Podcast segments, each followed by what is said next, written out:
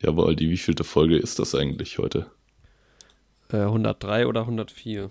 Tschüss. Neue.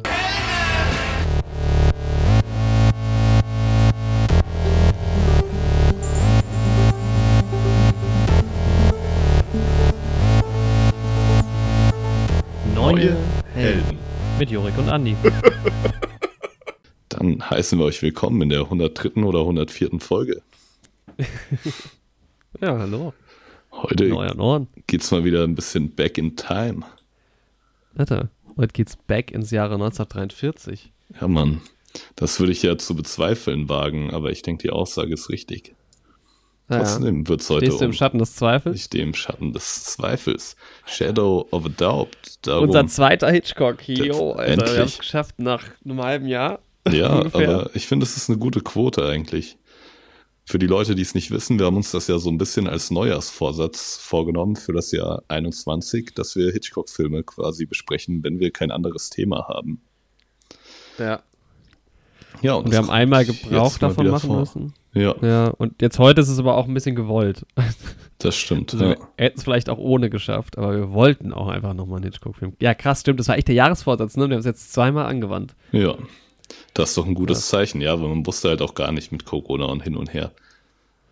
Aber, ja, das stimmt. Ja, da können wir gleich nochmal drauf eingehen. Ähm, Ja, ich habe noch so ein, wir haben beide Ja, noch ein kleines halt. anderes Thema dabei. Genau, wir hatten halt einfach so ein bisschen Angst auch am Anfang des Jahres, dass wir halt nicht genug Gesprächsstoff haben. Aber das erübrigt sich ja dann doch immer. Naja, Angst. Angst, Panik. Ja, wir, wir sind panisch im Kreis rumgerannt. Wir waren halt vollkommen verwirrt. Es war ein schlimmes Silvester auch. Das war wirklich schlimm. Wir haben Ja, auch wir steuern wieder Feuerwerk aufs gleiche gebraucht. Silvester zu gerade. Ja, also halt ja eigentlich noch schlimmer, was die Zahlen angeht. Ja gut, aber wir haben ja eine Impfung, aber es ist, ich finde es so witzig, dass, ähm, also ganz kurz, so eine Minute äh, Corona inter, äh. Intermission. Hm? Ähm, wir hatten ja, äh, Ende letzten Jahres kam ja dann so alles auf einmal so, Impfstoff ist jetzt da in Aussicht, cool, ah, und eine neue Variante, also Delta-Variante ist ja dann auch so normal geworden hier, aber und jetzt heute so die Meldung, irgendwie in Südafrika gibt es auch wieder eine, eine crazy äh, Ja, Mann. Mutation. Ja, Neue. Mutation. Ja, Immer wie, pünktlich zu Weihnachten, ist doch schön. ja. ja, ich denke halt wirklich, das Thema wird uns auch echt noch lange begleiten. Ja, mit Sicherheit. Mal gucken, in welchem Ausmaß. Ähm, aber ich habe da wirklich, ich, ich, ähm, ich, ich finde, man kriegt es gar nicht mehr zusammen. Ich muss mal wieder unsere Folgen so von irgendwie so um die 40er äh, hören, um, um zu rekapitulieren, wie wir diese ganze Pandemie damals erlebt haben. Ja. Könnt ihr ja gerne auch da draußen einfach mal unsere alten Folgen hören. Ich denke, unsere Einschätzung war da schon ziemlich qualifiziert. Für den Ja, Wissensstand. für die damalige. Zeit, glaube ich, Ja. aber das trifft halt den Zeitgeist. Man muss sich halt wirklich ähm, überlegen, in welchem, in, in welchem Kontext hört man sowas oder sagt man sowas und zu welcher Zeit sind diese Aufnahmen entstanden. Ja, das ähm, ist ja auch ähm, passend zu, zu dem neuen ähm, ja, Fallzahlen und sowas. Ist ja jetzt auch die ähm, zweite Staffel Tiger King gestartet. Die schon gestartet? Ja. Sehr Ich habe aber noch gar nicht reingeguckt, aber darüber haben wir auf jeden Fall im ersten Lockdown geredet. Ja, ja, ja, da habe ich neulich wieder drüber nachgedacht, über Tiger King. Ja, Mann, das war ja der Lockdown-Hype. Ja, ich habe Ja. drüber nachgedacht, als wir in unserem Adventskalender, aber Spoiler-Alarm an der Stelle. Ja, stimmt, ja. Oh, Ankündigung. Je nachdem, kommt auf an, ob das die 104. oder die 103. Folge ist, weil wenn es die 104. ist, dann gibt es den Adventskalender schon. Ja, dann wisst ihr schon Bescheid, aber ihr könnt Wenn euch schon mal auf was gefasst machen. Es wird einen Adventskalender geben. Ja. Wenn das die 103. Folge ist, ja, dann freut euch auf einen Neuhelden-Adventskalender. Genau. Und vielleicht Aber- hat der Tiger King auch was damit zu tun. Vielleicht hat er auch was damit zu tun. Ja, genauere Infos werden aber noch ähm, folgen. Wahrscheinlich, vielleicht, je nachdem, welche Folge das ist, am gleichen Tag, an dem diese Folge auch erschienen ist. Naja. Ja, und wir sind gerade wieder in so einem Delirium der Unwissenheit. Ja, ja, genau. Ähm, wir, ihr werdet es ja in unserem Podcast-Feed äh, sehen. Genau. Genau, ja. Ja, Ja, genau. Also unser zweiter Hitchcock heute, der ist von 1943. Was auch 1943 stattgefunden hat, war das Manhattan Project. oh, na, clevere Überleitung. ja, ne? Also hat, glaube ich, ich habe kurz recherchiert, es war schon um 1942 schon, aber Mhm. Passt ja ähm, trotzdem. Passt trotzdem. Ja, ich wollte mal ein paar Wör Worte verlieren äh, über den nächsten Christopher Nolan-Streifen, weil mir das ja eine Herzensangelegenheit ist. Mhm. Das ist schon so ein bisschen. Es gibt einfach so ein paar Leute, also auch bei Tarantino, ne? Wenn die, mhm. also da, da, da hängt man, also da ist es einfach, da ist der Hype groß. Also klar, so zum Beispiel Wes Anderson jetzt. Würde ich auch schon so halb in die Kategorie packen. Aber nicht ganz so krass. Aber wenn jetzt ein Denis Villeneuve, ja, der hat jetzt Dune gemacht, das ist das Franchise groß, aber was der, wenn der jetzt einen Film hat, da informieren sich die Leute jetzt nicht, oder das ist ja jetzt auch nicht bei allen so, aber da ist das, das, da ist nicht so viel Gesprächsbedarf, zwei Jahre im Voraus. Genau, das stimmt, wobei er ja das Potenzial hat, auch so zu werden. Aber noch ja, jetzt nicht, schon, ja. zumindest, ja. Ja, habe ich jetzt aber auch rausgefunden im, im, im Zuge äh, zu äh, Christopher Nolan, dass der diesen Film hochgelobt hat und sich ein bisschen zusammen mit Denis Villeneuve über Warner Bros. ausgekotzt hat. Ja, viele ja. Äh, Entscheiden. Genau. Ja. Warner trifft seltsame Entscheidungen häufig. Ja, da ging es vor allem um diese Streaming-Debatte. Das ist generell spannend, das war mir auch nicht so bewusst. Also Christopher Nolan hat ja seit 2002 ähm, seine Filme unter Warner Bros. auch veröffentlicht. Ja. Und den nächsten, also wer es noch nicht weiß oder noch nicht mitbekommen hat, ähm, der Film trägt den Arbeitstitel Oppenheimer. Es soll auf jeden Fall um Oppenheimer gehen, der halt die Atombombe mitentwickelt hat. Ähm, und genau, der Film soll 2023 in die Kinos kommen. Aktuell ist das Datum im Juli. 21. Juli ist auch so ein typischer Christopher Nolan-Tag. Mhm. Habe ich gelesen. Ähm, wobei das im Endeffekt auch nicht immer gestimmt hat. Interstellar kam ziemlich sicher im Herbst oder im Winter in die Kinos. Mhm. Ja. Ähm, Genau, und der wird jetzt wohl von Universal Pictures ähm, oh, okay. produziert, nicht von Warner. Mhm. Ja. ja, es ging halt darum, ne, dass, dass äh, Warner ja 2021 dann entschieden hat, alles auf die, also keine Filme mehr in die Kinos zu bringen, sondern irgendwie alles auf die Streaming-Plattform zu verlegen. Und ähm, ja, da ist natürlich Christopher Nolan als Cineast kein großer Fan von. Ich persönlich auch nicht. Aber wenn das die wirtschaftlichen äh, Entscheidungen sind, ja, schwierig. Aber es soll wohl auch für den, also äh, Christopher Nolan hat wohl herausgehandelt schon, munkelt man, dass es auch beim, beim nächsten Film irgendwie so ein 100-Tage-Kino-Release geben soll und dann erst, wenn er dann auf Streaming-Plattformen kommen soll, dann erst danach. Ja, finde ich irgendwie auch cooler. Also ich mag es halt auch Filme lieber einfach im Kino zu sehen. Das ist einfach Ja, ein schöneres Gefühl so. Aber ich meine, es freut mich natürlich auch für die Leute, die nicht gerne ins Kino gehen und das einfach bequem von zu Hause gucken können.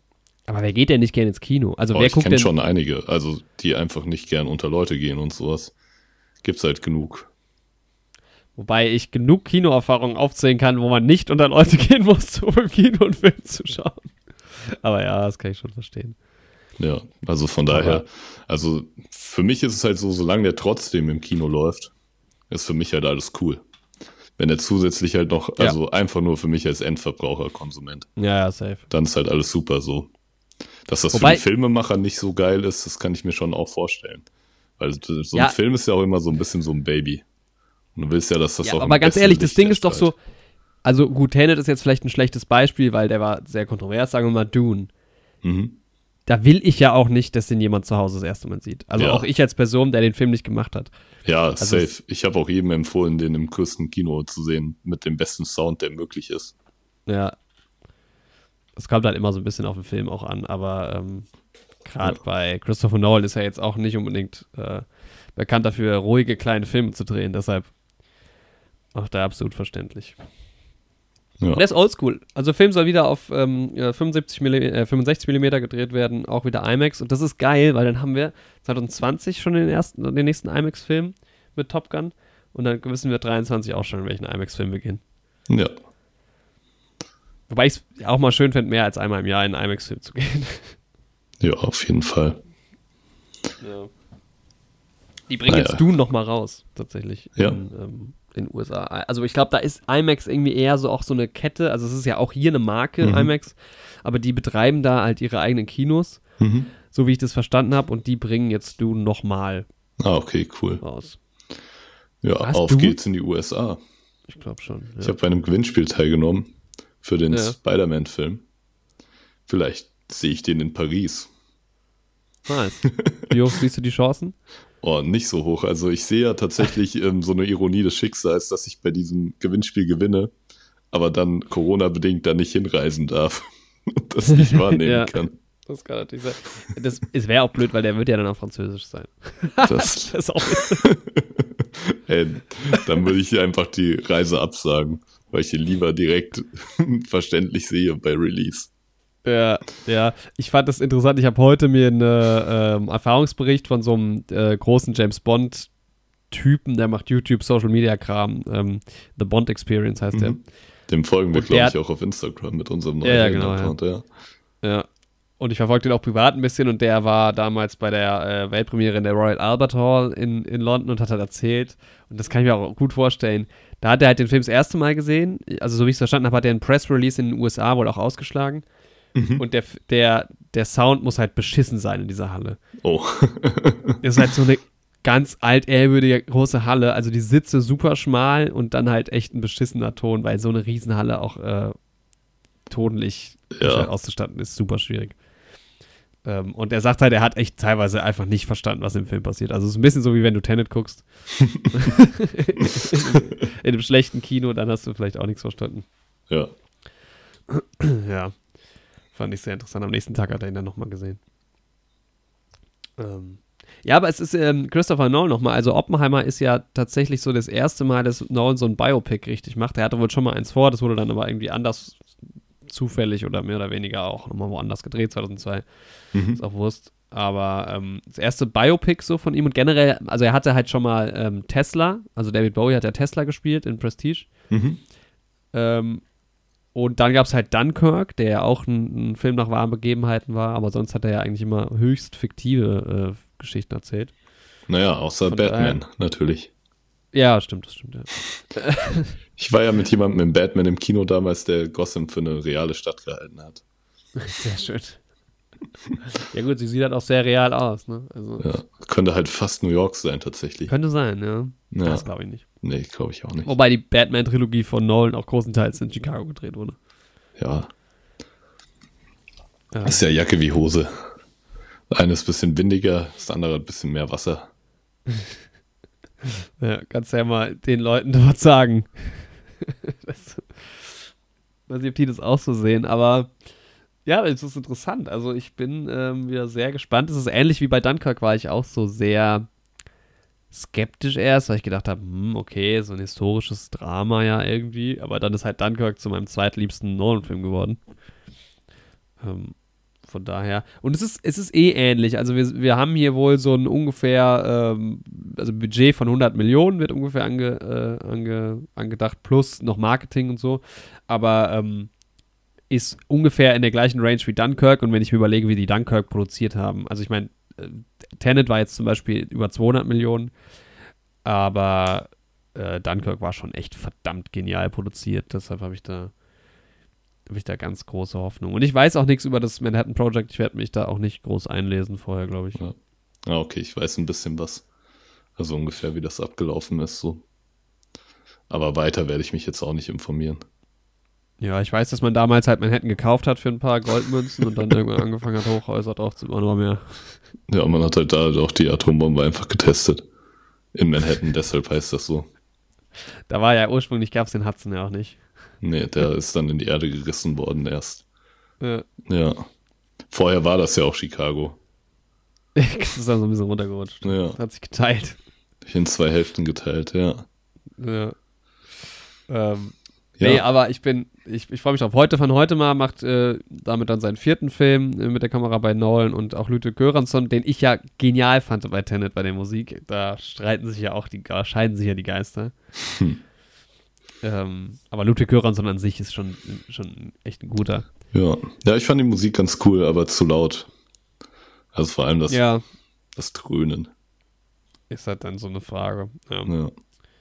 Aber mh, hm, bin ich sehr gespannt. Ja, vor allem der Cast ist interessant. Also Killian Murphy ist halt dabei. Mhm. Ähm, jetzt nichts Neues für einen Christopher Nolan-Film, das erste Mal in der Hauptrolle. Also er wird wohl Oppenheimer spielen, so wie ich es ah, verstanden okay, habe. krass. Mhm. Emily Blunt, sowohl seine Frau. Okay. Emily Blunt, mit der habe ich auch gar keine Berührungspunkte. Ich weiß nicht, ich, ich muss mal gucken, ob ich schon mal irgendwas von der gesehen habe. Das ist so ein Name. Boah, doch, auf jeden Fall schon was gesehen, aber ich bin gerade am checken, wie Oppenheimer aussah und ob ich Killian Murphy sehe in der Rolle. Ja, safe auf jeden Fall. Ja? Ja. Muss ich auch mal gucken. Warte mal, Oppenheimer. Ja, es gibt so ein Bild, wo die beiden auch direkt nochmal nebeneinander sind. Also zumindest der ah, junge ja, der Oppenheimer. So von der Augenpartie und sowas her. Ja, geht safe, das halt stimmt. auf jeden Fall klar. Ja. Ja, nice. Ja, Mann. Ach, apropos Killian Murphy, ich habe jetzt, ähm, will jetzt unbedingt anfangen, Peaky Blinders zu schauen. Ich will jetzt auch unbedingt anfangen, es soll so gut sein. Ja. Ah, in A Quiet Place habe ich die gesehen. Ah ja. Ja. Ah, ich kenne sie auch aus, oh Mann, ähm, wie heißt denn der im Deutschen? The Adjustment Bureau im Englischen. Mhm. Mit Matt Damon, da ist es, ach, das ist so ein bisschen, es hat so ein bisschen was von äh, Truman Show irgendwie. Sie ist so, alles ist so ganz deterministisch gesteuert und Mhm. Matt Damon ist so ein Agent, der halt dafür sorgt auch und dann fangen die an, sich zu verlieben und so und dann kommt sie dahinter. Na, okay. Ne, den habe ich, Ja, glaube ich, ich- nicht gesehen. Äh, Teufel trägt Prada. Ja, ich glaube, die ist schon okay. Ja. Also, sie als Person mit Sicherheit, aber. äh, ja, vielleicht gucken wir auch nochmal Jungle Cruise. Jawohl. Mit dem guten Rock im Dschungel, da fühlt er sich wohl. Ja. Ja, noch interessanter ist halt, dass äh, Matt Damon auch wieder dabei sein soll, was natürlich sehr cool ist. Und Robert Downey Jr. Oh, spannend. Und Das, das, ist Dr. äh, Doolittle, ne? Genau, ja. Ja. Hat ja auch eine ähm, historische, to- historischen Zusammenhang. Dr. Doolittle und Oppenheimer. Ja. Ah, okay. Kannst du ja mal überlegen, warum die Tiere sprechen. Ah, clever. Ähm, Ja. Also, auch ne, wenn der Oppenheimer im MCU hätte halt bestimmt auch mit Howard Stark zusammengearbeitet. Oder Ja, auch siehste. schon wieder bei Robert Downey wären. Ja, aber wo wir, zu, wo wir wieder bei einer, bei einer Überschrift äh, wären von Variety und ich zitiere, Achtung, Why Christopher Nolan's 100 Million äh, World War II Drama Oppenheimer could be the last of its kind. Okay. Reißerische Überschrift äh, handelt halt davon, dass es halt kaum noch Studios gibt, die so hohe Budgets ansetzen für Filme, die ähm, halt nicht auf einem Spielzeug, einem Comicbuch oder irgendeinem äh, Roman oder sowas basieren, das halt bekannt ist oder halt Teil eines Franchises sind. Na, okay. Mhm. Ja, es ist halt in Franchises liegt halt das große Geld, ne? Ja, klar. Weil es Also, halt wirklich, ja, nicht nur der Film ist, sondern halt auch die Werbung für alle Produkte drumrum. ja. Ja, also Insider ähm, sagen halt wohl ähm, aus rivalisierten Studios, dass der Film ungefähr 400 Millionen Dollar einspielen müsste, auf jeden Fall, um profitabel zu sein. Oh. Äh, was ja schon mal eine kleine Hausnummer ist. Ich habe auch noch mal geguckt, also ich meine, Tenet, ne, war halt der fünft erfolgreichste Film ähm, im Jahr 2020. Mhm. Bad Boys for Life kam halt vor der Pandemie raus, der hatte 426, also Tenet hatte 363 Millionen und ist damit auch gescheitert, also war halt ein. Flop finanziell. Ja. Ähm, und darüber sind halt noch äh, sowas wie Demon Slayer halt, ähm, was ein japanischer Film war, The 800. Mhm. äh, und My People, My Homeland, was auch ein chinesischer Film ist, also halt im asiatischen Raum noch. Ähm, aber so von den äh, Hollywood-Filmen, sage ich jetzt mal, die während der Pandemie rauskamen, ist halt Tenet dann trotzdem der erfolgreichste Film ge gewesen. Und ich glaube halt, Christopher Nolan wird immer noch als halt so ein Garant irgendwie ähm, gesehen. Ich meine, überleg dir, was die, das die, die, gut, es war wieder ein Franchise, aber was halt äh, äh, die Dark Knight Trilogie zum Beispiel eingespielt hat. Ähm, oder auch Inception, das ist natürlich äh, irre. Box Ja. Offices. Von daher, ja. Ja, ich freue mich drauf. Ich hätte mich auch, also es ist mir eigentlich egal, ich freue mich immer drauf auf Nolan. Ich fand ja auch Tenet nicht so schlecht, von daher. Ja. Aber wie wir den fanden, könnt ihr euch ja anhören. Es gibt eine sehr schöne Folge zu. ich glaube, die war auch in, in den Top-Folgen äh, aus dem letzten Jahr. Ja. Hört da gerne mal rein. Da hatten wir auch einen schönen Ausflug. Ja, aber da gibt es sogar Videomaterial zu. Ja. Ja, das ist halt so, eine, ja, nicht ganz, aber ein Vierteljahre her ist es auch einfach vollkommen verrückt. Oh, kann man sich kaum vorstellen. Ja. Ja, Auf jeden soweit Fall. zu Oppenheimer. 1943, ne? Ich habe heute einen Film gesehen. Ja. Der spielt unter anderem auch im Jahr 1943. Ja, yo. Das ist ein Biopic über J. Edgar Hoover. Der ist einer der Mitbegründer des FBI und auch, ja, langjähriger Director des FBI Und hat einen Damm gebaut. und hat einen Damm gebaut. Hoover Damm. Ja, ähm, ist auf jeden Fall ein Biopic, was irgendwie vom Jahre 1919 bis ja quasi ans Ende seines Lebens geht. Wie das manchmal so ist bei Biopics, manchmal auch nicht. Aber es ist irgendwie spannend. Mit Leonardo DiCaprio in der Hauptrolle als J. Edgar Hoover. Und wer ist noch dabei? Naomi Watts spielt mit, dann Judy Dent spielt mit. Sie spielt die Mutter von J. Edgar Hoover. Mhm. Ja, der Film ist schon eigentlich ganz stark irgendwie. Es geht halt darum, wie das FBI erstmal gegründet wurde und wie es dann halt namenhaft wurde. Weil das musste sich halt erstmal irgendwie auch behaupten und war ja dann lange irgendwie die Geheimorganisation in den USA. Hat ja mittlerweile auch so ein bisschen an Stellenwert irgendwie verloren, teilweise. Mhm. Aber ja, war schon ganz gut gemacht. Und da ging es halt auch spannenderweise um diesen Fall des entführten Lindbergh-Babys, der ja auch ja. Ne, in äh, Tod im Or Mord im Orient Express angesprochen Mord wird. Mord im Orient Express, genau, ja. Genau, und da habe ich nämlich gedacht, beim ersten Mal gucken bei Mord im Orient Express, habe ich das halt noch für einen fiktiven Fall auch gehalten. Ich auch. Weil ich halt noch nie davon gehört habe. Und ja, dann, wenn man einmal dann sowas weiß, dann taucht das irgendwie doch wieder überall auf, weil das in den USA wohl wirklich eine größere Sache war. Naja, jedenfalls konnte dieser Fall halt damals von ähm, Hoover und seinen Leuten gelöst werden und dadurch hat das FBI dann halt so stark an Stellenwert gewonnen in den 30ern. Und ähm, ja, es geht dann im Film aber auch erstmal darum, wie das FBI dann halt entstanden ist, aber halt auch viel um die Verfolgung von Kommunisten und internen Intrigen und Machtspielen. Mhm. Nixon spielt auch noch eine große Rolle, die Kennedys, Martin Luther King. Ja, viele historische Momente sind mit dabei. Der Zweite Weltkrieg wird tatsächlich relativ wenig thematisiert, was ich irgendwie spannend fand. Mhm. Ja, aber das habe ich mir wieder bei Dings auch gedacht, hat beim, beim Hitchcock. Wie, ja. Weil der spielt ja auch während des Zweiten Weltkriegs, wie schon unser letzter äh, Hitchcock, also Saboteur. Ja. Und wie das halt einfach, wobei bei Saboteur wird ja noch drauf eingegangen. Genau, weil da sollen es ja Doubt. auch Deutsche sein bei Saboteur, ne? Was ja, uns genau, ja nicht so direkt aufgefallen ist, aber. Ja, gut, aber trotzdem nimmt es ja Bezug und jetzt bei Shadow of Doubt, so in Europa ist halt gerade im wahrsten Sinne des Wortes die Hölle los, so und ähm, Und da wird so richtige halt Normalität gezeigt, so. Einfach ganz normal, ja. Ja, aber es ist halt, ne, war, hat vielleicht auch ein bisschen politische Gründe gehabt, das so zu zeigen. Will ich ja, jetzt klar. aber nicht rumspekulieren, ne? Weiß man nicht ja, genau, wie es war. Im historischen Kontext sicherlich. Ja, aber... Auch wenn jetzt jemand Filmgeschichte hätte im Studium. Oh, das wäre schön. hm. Ja, auf jeden Fall J. Edgar aus dem Jahr 2011 ist der von Clint Eastwood produziert. Kann man sich mal angucken. Ja, es ist interessant, weil ich irgendwie noch gar nichts, also ich hatte den überhaupt nicht auf dem Schirm. Nee, ich auch nicht. Ich habe noch nie davon gehört. Ähm, ja, der lief heute im Fernsehen bei uns. Ich bin ja gerade bei meinen Eltern und da schaue ich dann doch auch mal wieder Fernsehen. Ja. Und da lief der einfach. Und ja, das fand ich ziemlich cool. Und er lief sogar irgendwie auf Arte. Das heißt, er lief sogar ohne Werbeunterbrechung dann im Endeffekt. Ja, sehr cool. Das fand ich halt richtig stark. Ja. Ja.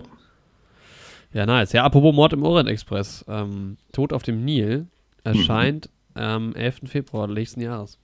Ich bin gespannt. Den werden wir auf jeden Fall besprechen hier. Ist eine, ist 10. Februar. Ist eine sehr wichtige Information. Wie kommen wir drauf? Okay, 11. Februar in den US-amerikanischen Kinos, okay. Mhm. Wie kommen wir drauf? Ähm, weiß ich nicht. Wir haben eben kurz vom Podcast darüber gesprochen. Ja, wir kamen drauf. Ich bin mir auch gar nicht mehr so sicher, warum wir darüber gesprochen haben. Aber. So wegen dem Hoover Baby. Nee, ähm. Oh, ist ganz spannend, weil da spielt ähm, Army Hammer mit. Und der hat auch in J. Edgar mitgespielt, lustigerweise. Naja, ah siehst du mal. Es geht nämlich auch ein bisschen um die angebliche, äh, also Sexualität. Dieser J. Edgar soll homosexuell gewesen sein. Ah. Und er spielt da quasi seinen Liebhaber. Ja, nice. Ja. Äh, ich habe gerade mal noch mal ein bisschen recherchiert über den alten Tod auf dem Nil, den wir natürlich auch mit reinbringen. Und der ist, ähm, da habe ich mich gefragt, ob es der gleiche Her Hercule Poirot mhm. ist oder nicht. Ich glaube aber nicht. Das checke ich aber jetzt gerade nochmal. Aber es spielt David Niven mit, was ich sehr cool finde. Ich mag, bin ja ganz großer David Niven-Fan. Mhm. Und wen haben wir denn da noch so? Hm. Ja, kenne ich nicht alle, ne? Boah. Aber der ist auch nicht so wie der alte Mord im Orient Express. Jetzt gucke ich mal. Der ist doch aber ein bisschen älter, weil der neuere ist von 1978. Mhm. Jetzt gucken wir mal. Murder on the Orient Express. Äh, nicht 2017. On the 74, ja, vier Jahre, okay. Und ist es der gleiche Darsteller?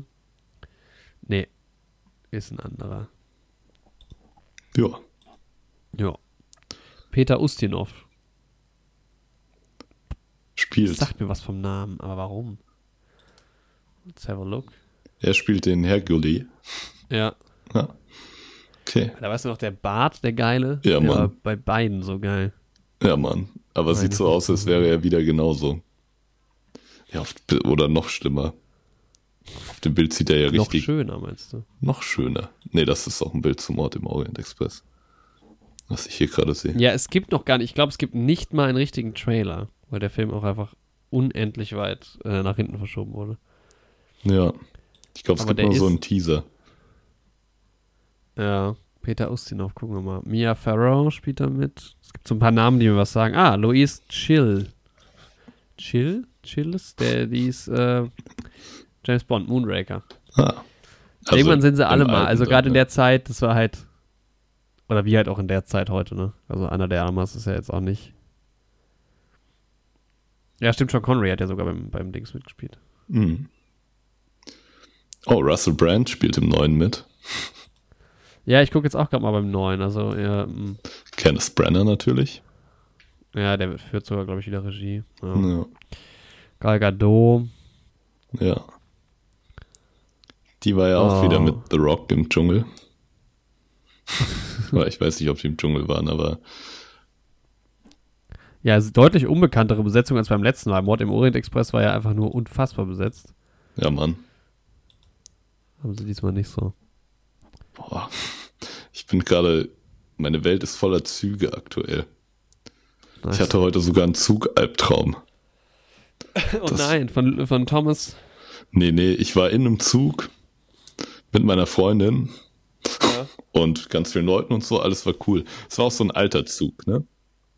Mhm. Also ich weiß halt safe, dass der Traum halt daher kam, dass ich gerade einen Adventure-Adventskalender auch für meine Freundin mache, der in einem Zug spielt. Ja. Und ich will ja nichts von unserem Adventskalender eventuell vorwegnehmen. Vielleicht wisst ihr es aber auch schon. Da könnte es auch um Züge gehen. Deswegen ist das gerade in meinem Unterbewusstsein drin. Naja, jedenfalls waren wir in diesem Zug, alles war irgendwie entspannt, ne? Der war auch ziemlich schön und sowas. Aber auf einmal war das halt quasi Titanic. also auf der Strecke war halt ein Eisberg. Und der Zug ist da halt mit einer rasanten Geschwindigkeit auf den Eisberg Oh zugefahren. nein. Und es gab halt, der Lokführer sagt so durch, es gibt halt nichts mehr, was wir machen können. Und wir werden halt auf jeden Fall sterben, so. Und ich hatte Aber es wirklich, klingt halt auch so, als wäre das schon noch so ein paar Minuten entfernt. ja, genau. Ich war dann auch wirklich in diesem Zug und dachte so, wie? Es gibt nichts mehr, was wir machen können, so. Und Wie dann, wär's mit Bremsen? genau, der Traum ging, ging halt auch noch so eine Weile, ne? Ja, hä, was? Naja, und irgendwann waren wir halt wirklich kurz davor und dann habe ich halt wirklich in diesem blöden Traum mit meinem Leben abgeschlossen, habe mich von meiner Freundin verabschiedet und dann kam halt so ein helles weißes Licht und dann bin ich aufgewacht. Oh je. Das war halt richtig heftig. Oh nein. Das war halt, ey, ich hatte schon lange nicht mehr so einen richtigen Albtraum, so. Ja, ich empfehle dir mal Snowpiercer zu schauen. Ja, Mann. da wird die Thematik wieder schön aufgegriffen. Ja. Oh, da muss mal die dritte Staffel kommen. Das ist so geil.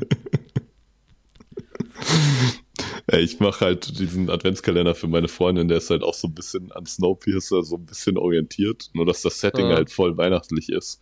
Aber da entsteht, ist halt auch so ein Kastensystem in diesem Weihnachtszug drin irgendwie. Dass es so Mhm. Wichtel gibt, die den Elfen untergeordnet sind und sowas und die sind eher in den hinteren Teilen des Zuges. Und, ne, Becky, wenn du das hörst, Spoiler-Alarm.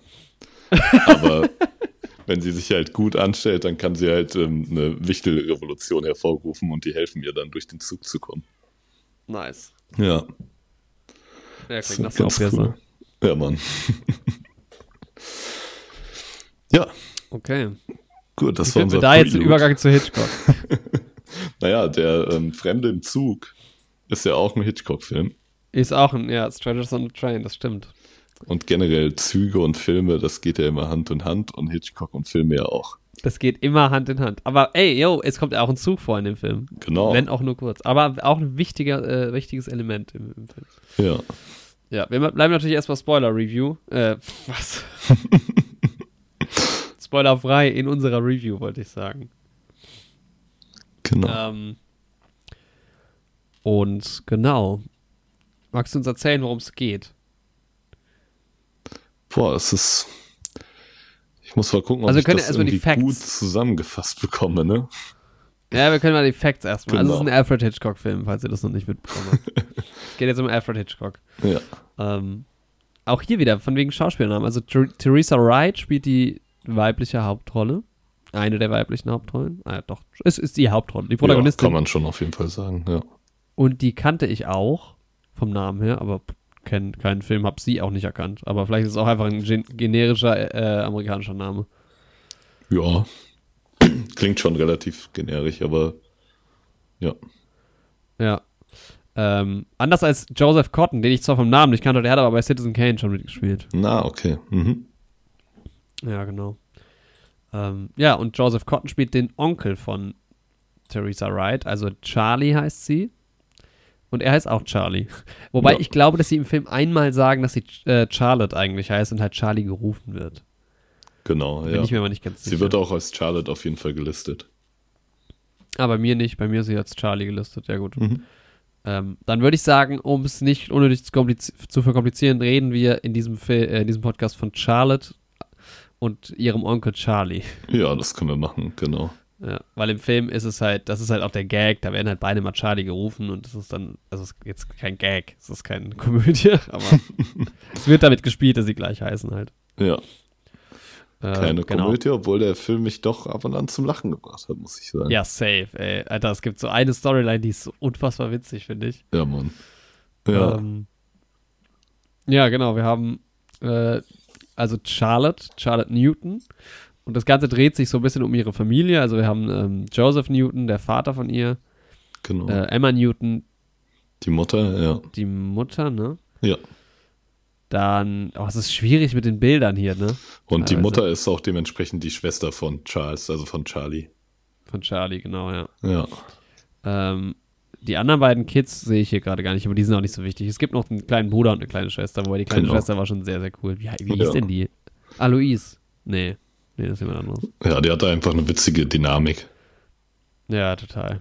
Es ist halt so abgefahren, weil hier ist zum Beispiel Mrs. Potter, ich weiß gerade gar nicht genau, wer das ist, vielleicht die Bibliothekarin oder sowas. Mhm. Und die hat halt so ein Bild bei IMDb, was halt, keine Ahnung, frühes 20. Jahrhundert oder so ist. Verrückt, ja. Das ist halt schon abgefahren. Ja. Ja, naja gut, also die Ausgangssituation ist eben, dass äh, Charlotte ähm, äh, in, in so einer kleinen Stadt irgendwie mit ihrer Familie wohnt und so generell ein bisschen frustriert ist, weil sie findet, dass in ihrer Familie nichts mehr passiert und alle arbeiten so vor sich hin und niemand verspürt Emotionen. Sie ist halt in so einer Teenager-Krise, kann man Genau. sagen. Ne? Also sie, sie spielt so eine 18, ja, 17-Jährige vielleicht. Weiß ich gar nicht so genau. Aber sie ist auf jeden Fall schon älter als Schauspielerin gewesen zu dem Zeitpunkt. Ja, Und ähm, ja, ihr Vater arbeitet bei der Bank genau. und der ähm, von dem kleinen Bruder kriegt man quasi gar nichts mit. Die kleine Schwester ist so eine super schlaue. Die ist so ein bisschen die Alex wie bei Modern Family. Ja, Nur noch ein bisschen weirder. kann man gut vergleichen eigentlich, ja. Ja. Und ja, dann gibt es noch den besten Freund von, ähm, von ihrem Vater, Herbie, Genau. Herbie Hawkins. Der kommt auch Der oft vorbei. Ist auch, glaube ich, Ja. der Nachbar, ne? Da war ich Oder- mir nicht so sicher. keine Ahnung. Aber er läuft häufig an diesem Haus vorbei. Ja. Schaut halt einfach mal rein. Ja, Genau. Und ja, genau, also der Charlie, der Onkel Charlie, äh, kündigt sich, ähm, kündigt sich an, dass er die Familie besucht, im gleichen Moment, wo Charlotte ihn auch einladen will, weil sie das Gefühl hat, also sie, sie blickt voll zu ihrem Onkel auf, auch wenn sie sich gar nicht so oft gesehen haben im Leben. genau, aber sie Ähm, findet ihn halt voll cool und findet, dass die beiden auch so Ja. eine Connection miteinander haben. Sie ist ja auch Also tatsächlich nach ihm benannt, ne? Also quasi. Ja, genau. Ja. Es ist manchmal so ein bisschen strange schon fast, finde ich, weil man manchmal so das Gefühl hat, sie ist halt wirklich verliebt in ihn. Ja, Also so ist es halt irgendwie ein bisschen inszeniert. ja, wirklich so. Ähm, aber zumindest stehen sie sich sehr nah. Also, Und am Anfang dachte ich auch, dass es damit nochmal in eine richtig absurde Richtung geht. ja, das habe ich auch gedacht. Ja. Tatsächlich. ähm, geil, ich sehe gerade in meinen Notizen, dass ich hier eine Sache, ähm, sie, sie sagt einmal, I love to carry, Mhm. weil sie irgendwas tragen will. Und da dachte ich, ich habe schon so ein Foreshadowing ist Richtung Schwangerschaft, aber ist es nicht. Spoiler ist es nicht. ähm, ja, sie ist halt aber so super zynisch von Anfang an halt irgendwie. Sie hat halt irgendwie. Es ist, ja, das kann man gar nicht richtig beschreiben. Sie hat irgendwie so den Weltschmerz und. Äh, Ja, genau. Aber mit der Ankündigung, dass Charlie äh, die Familie besuchen kommt, ähm, ja, sind die Lebensgeister wieder erweckt. Und genau, man kriegt aber auch mit, dass Charlie halt ganz am Anfang, also der Film fängt an bei ihm, dass er irgendwie, dass irgendwas nicht stimmt. Also er scheint zumindest oder er vermutet zumindest selbst auch, dass er verfolgt wird von zwei Leuten. Genau.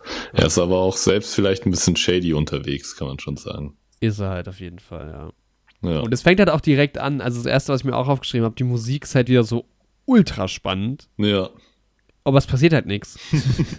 Also er läuft so aus diesem, wo er am Anfang ist, in dieser Pension oder so in irgendeiner Großstadt, er läuft so raus und du hast so orchestrale, spannungsepische Musik, so wie es in den 40er Jahren üblich, üblich war irgendwie.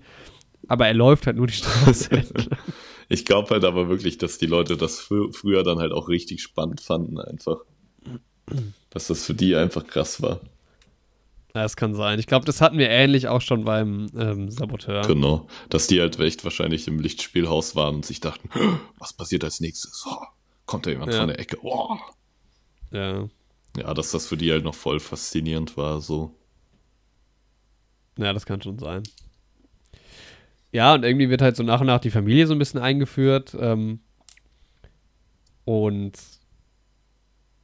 geil ist halt auch genau dieser Herbie, der halt irgendwie mit dem Vater von, von äh, Charlotte sich immer austauscht, wie die beiden sich gegenseitig umbringen Das würden, ist so witzig, ne? Ey, das Das ist hat so bei mir gezogen. Liebsten. Also sie lesen halt beide so Krimis und sowas und dann diskutieren die halt darüber auch, wie die sich umbringen, aber auch so, dass es halt ihnen niemand nachweisen könnte, so. Ja, genau. Und das ist so ein geiler Running Gag, so. Ich wünschte, zwei Sitcom-Charaktere würden das immer wieder machen. ja, Mann. Das ist so genial geschrieben. Das ist echt so eine meiner liebsten Side-Stories, die ich in Ja, den letzten Mann. Jahren gesehen habe. Das Finde ist ich so auch, witzig. das ist super witzig, ja.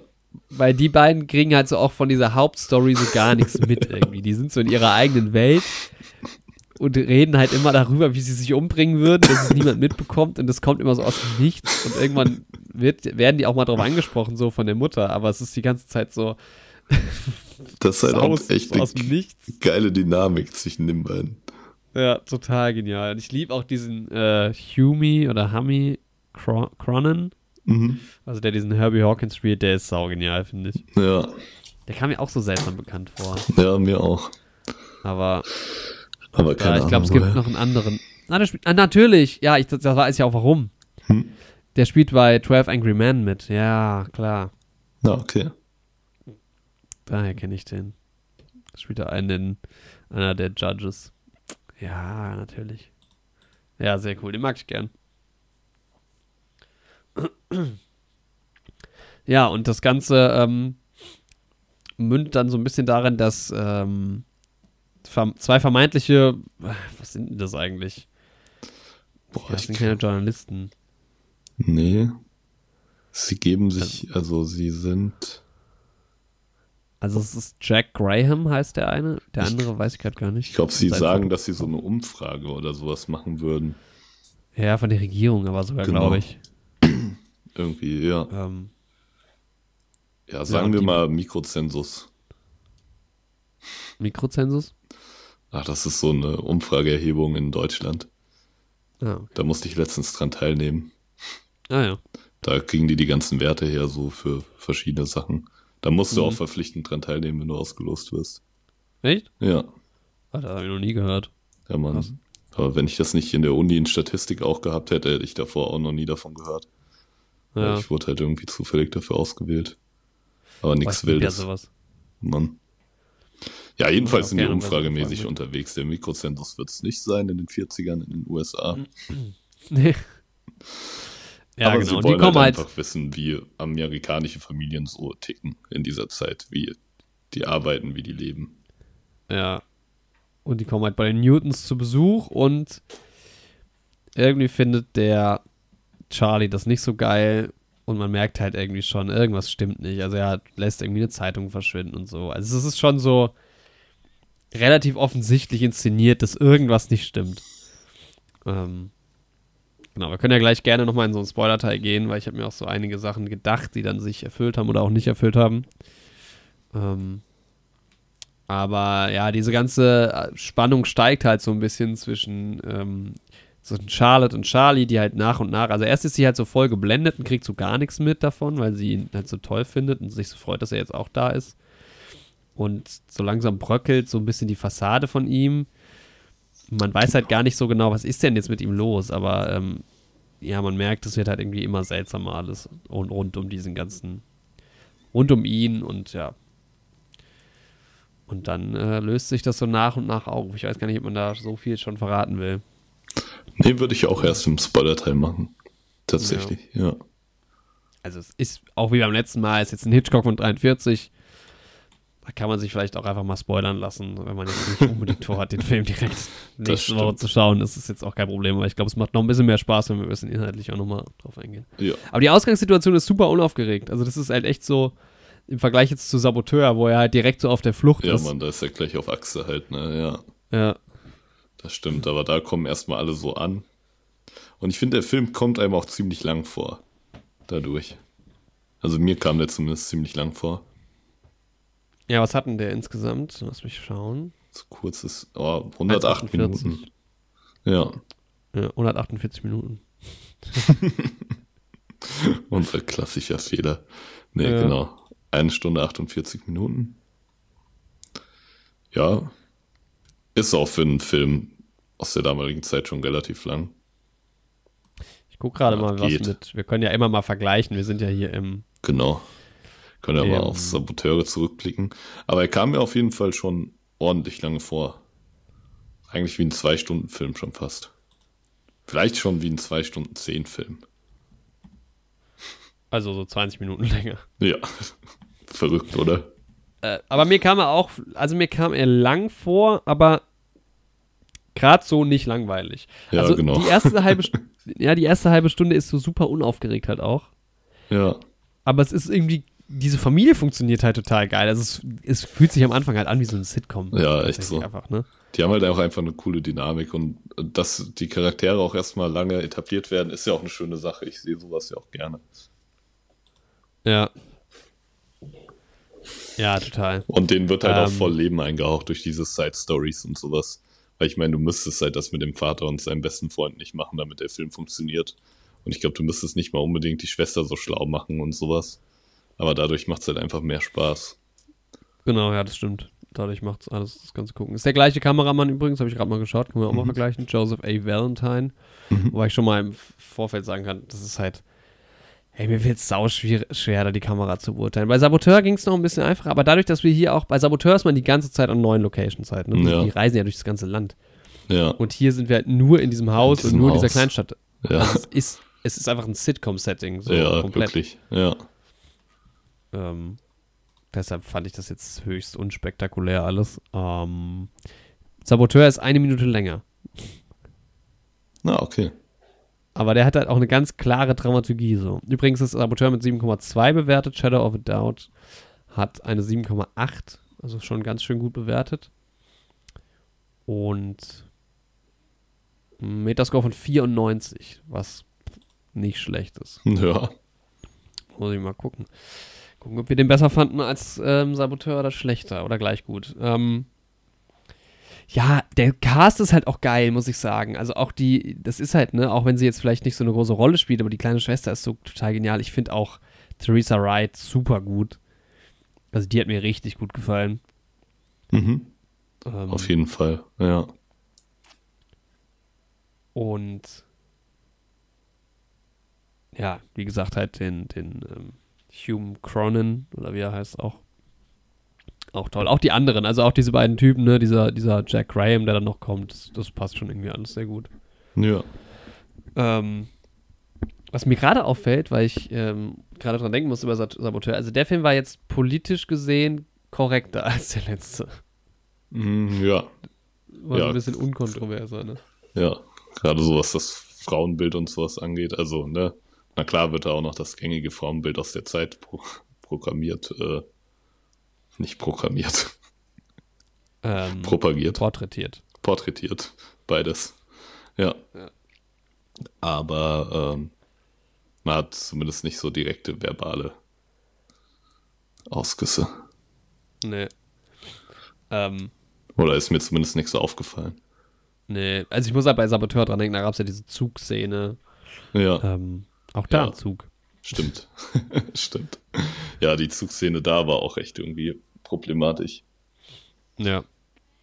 Wobei ja Aber dann halt da auch mit den 40er. Vorurteilen so ein bisschen gebrochen wurde, dann im Endeffekt.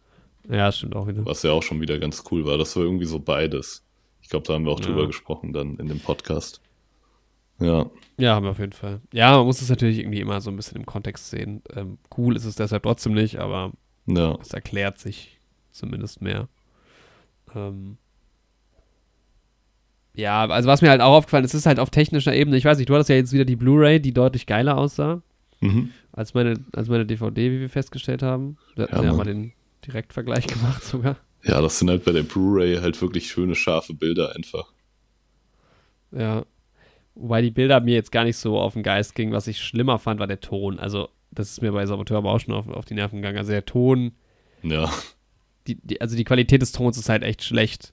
mhm. Ähm, das ist halt kein. Es klingt halt wie so ein Rohschnitt. Also, du hast ganz oft so Tonfehler oder es klingt so, als wäre so eine neue Rolle irgendwie aufgelegt worden gerade. ja, Und ich habe irgendwie so Verkehrsatmosphäre und plötzlich ist es ganz still, obwohl es die, ge- genau die gleiche Szene ist. Ähm, ja. Ist halt klar, der, der, der, ähm, der Zeit zuzuschreiben, aber trotzdem ist es natürlich jetzt nicht das schönste Seherlebnis dadurch. Mhm. Muss man schon sagen. Ich weiß nicht, war das bei dir auch so? ja, also ist mir jetzt nicht besonders viel schlechter aufgefallen als bei Saboteure, Mhm. aber ich fand es jetzt auch nicht gut. aber es hat mich jetzt Ja. auch nicht gestört. Bei der Musik übrigens auch. Also die ist halt Ja. auch nicht schön abgemischt, muss man sagen. Ähm. Ja, und dann, ich fand irgendwie, der ganze Film hat halt so ein bisschen so einen Vibe von so einem, von so einem Vorabendfilm oder so. Also es ist halt so, obwohl ja, ne, wir sind ja jetzt bei Hitchcock, Master of Suspense und so. Ich fand den Film halt null spannend. Ja, Also, weiß ich, es plätschert so vor sich hin. Ja, dachte ich mir halt auch, ne? Aber da denke ich mir halt auch immer, ist halt, ne, auch wieder die Frage, mit welcher Brille man halt drauf guckt.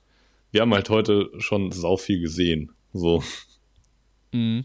Und halt eine, ja, quasi eine komplette Bandbreite an Filmen irgendwie, die auch, ja, teilweise voneinander gelernt haben, was so Suspense und sowas angeht. Und wir sind da halt auch wieder ziemlich verwöhnt, so. Also ich kann mir halt wirklich vorstellen, dass so für die Leute in den 40ern und so, war das halt sicherlich super spannend. Ja, das kann natürlich sein. Also Weil- schwer zu sagen. Ich glaube, es hat auch generell im Film relativ lang gedauert, bis ähm, irgendwie Leute, die so charismatisch aussehen und handeln und sowas, dann vielleicht auch mal die Bösen sind. Ja, Weil ich glaube, gerade so am Anfang vom Film irgendwie hat man noch viel mit, jo, der sieht übel aus, der ist auch übel gemacht. mhm. Also später auch noch. Aber ich glaube, das hat sich alles auch noch so ein bisschen gewandelt. Aber ich fand halt auch so von der, von, vom Drehbuch her, ich hatte mir so ein bisschen gewünscht, dass das, oder auch so ein bisschen damit gerechnet, dass es noch so ein paar Twists gibt und noch so ein paar Sachen revealed werden, die es vielleicht noch nicht, die noch nicht so klar waren. Und das macht der Film halt, finde ich, gar nicht. Also das war bei Saboteur ja sogar ganz gut. Da hat sich ja so ein bisschen nach und nach auch was aufgelöst. Aber du erfährst, finde ich, so ab Minute 40 oder sowas auch nichts Neues mehr, so wirklich. Also die Faktenlage ist ungefähr die gleiche die ganze Zeit und ähm, es ist jetzt nicht super überraschend, wie am Ende die ganze Geschichte ausgeht, wenn du den Film guckst. Ja. Das fand ich ein bisschen schade. Ähm, ja. Aber auch da, also von den, es gab so ein paar interessante Feinheiten, so vom Schnitt zum Beispiel. Manchmal war es ähm, seltsam, also manchmal war es wirklich ganz komisch geschnitten, fand ich. Mhm. Dass irgendwie, es gab irgendwie eine totale, auch wieder so ohne Ton und dann ähm, plötzlich war man an einer ganz anderen Location und teilweise so ganz kurze Zwischenbilder, also wo ich mich wirklich gefragt habe, was was hat man sich jetzt dabei gedacht? Oder hatte man einfach noch dieses Bildmaterial und wollte den Leuten zeigen, 1943, guck mal, was wir Cooles gedreht haben? äh, also gerade so von der Szenerie irgendwie. Mhm. Und manchmal gab es aber auch so geile Matchcuts und sowas. Also manchmal gab es dann wieder so den aufs Detail irgendwie so Wert gelegt. Das mhm. war so ambivalent, fand ich. Ja, ging schon weit auseinander. Ja.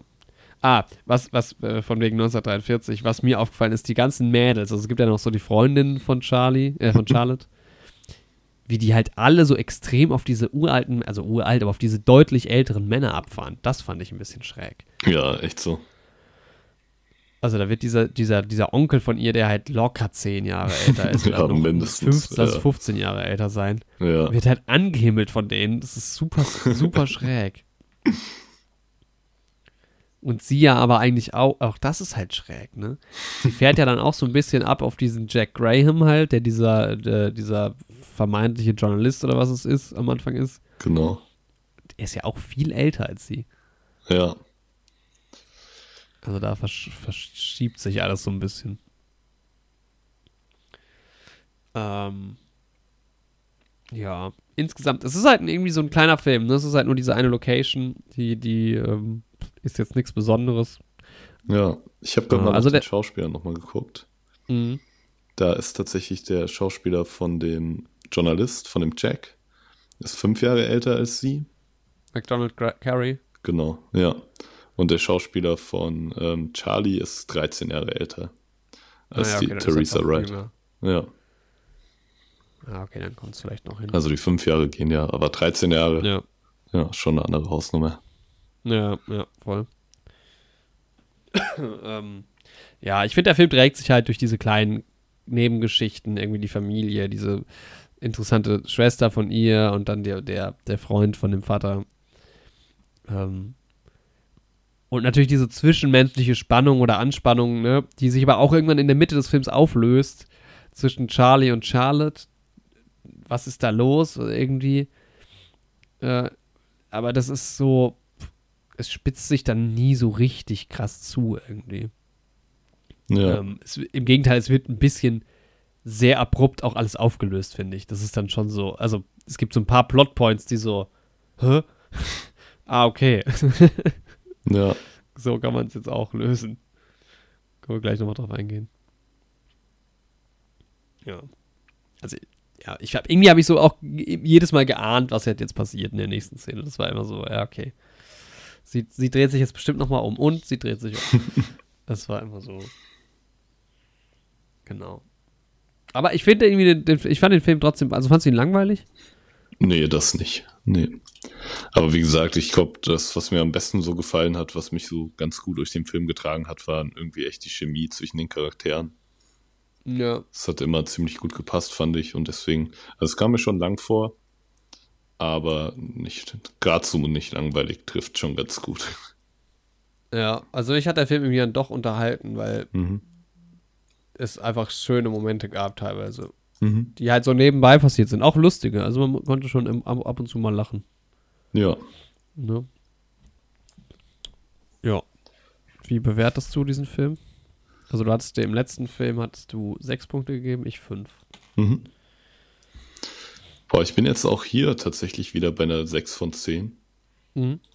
Aber so ein bisschen aus anderen Gründen. Ja, ja. verstehe ich. Also ich glaube, den letzten fand ich generell ein bisschen spannender, ein bisschen aktiver auch. Ja. Und das war dann halt so irgendwie der erste Hitchcock, den ich auch seit langem geschaut habe. Zwischendrin habe ich ja nochmal hier das Fenster zum Hof auch im Fernsehen geschaut. Mhm. Ist ja nicht sogar als nächstes dran bei uns? Ich glaube schon. Das kann gut sein, ja. Ähm, ja, und den, ja, ich fand irgendwie ein paar Dialoge irgendwie ziemlich gut. Da fand ich es halt auch echt schon spannend, dass die ja auch in der Zeit schon so einen Humor und sowas haben. Fand ich irgendwie cool. Ähm, ja. hat, hat mir ganz gut gefallen. Und wie gesagt, die Dynamik zwischen den Charakteren sonst, ja, von der Kamera und vom Schnitt und so war Ne, beim letzten Film haben wir auch gerade schon gesagt, gab es halt irgendwie mehr Locations.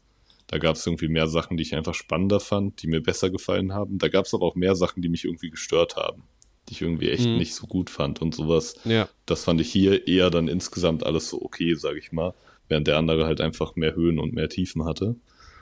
Und ähm, ja, ansonsten das mit dem Sound ist mir halt gar nicht so krass negativ aufgefallen. Aber halt liegt halt vielleicht auch daran, dass ich halt generell auch nicht immer mit der besten Soundanlage gucke und sowas. Da fallen mir die Unterschiede wahrscheinlich zu Hause auch einfach nicht ganz so stark auf. Aber Mhm. ne, ich fand Sound jetzt halt auch nicht gut oder sowas. Würde den einfach mal aus meiner Bewertung generell so rausnehmen. Weil es mir einfach wirklich kaum aufgefallen ist. Ja. Ja. Und ansonsten die Handlung, ja, ich fand es halt jetzt auch nicht super spannend, aber ich denke halt wirklich mal für die damalige Zeit und sowas auf jeden Fall solide und in Ordnung. Und hatte an manchen Stellen halt seine Längen, aber wie gesagt, wurde nicht langweilig und deswegen denke ich, so eine 6 von 10 ist da schon irgendwie eine faire Bewertung. Mhm.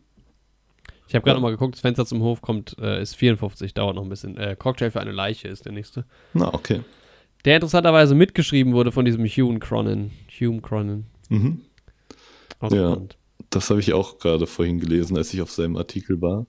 Und der hat da, glaube ich, auch mitgespielt. Hm, ich Oder? Ich sehe ihn zumindest im Topcast nicht. Nee. Oh, das sind ja super wenige Leute. Ist das ein Kammerspiel? Also dann ist er nicht dabei, was ich sehe. Mhm. Aber ich sehe auch nur 1, 2, 3, 4, 5, 6, 7, 8, 9, 9 Leute plus Hitchcock. Muss man mal schauen, ja. Mal gucken. Ja, ich bin gespannt. Über Rob weiß ich gar nichts. Ähm, hast du Hitchcock entdeckt? Diesmal? Mhm. Also diesmal hat man ihn noch schwieriger entdecken können. Ich habe aber wieder nur, also auch wieder gegoogelt. Ja, ich hatte es auch ähm, gelesen, ich habe es selbst auch nicht entdeckt.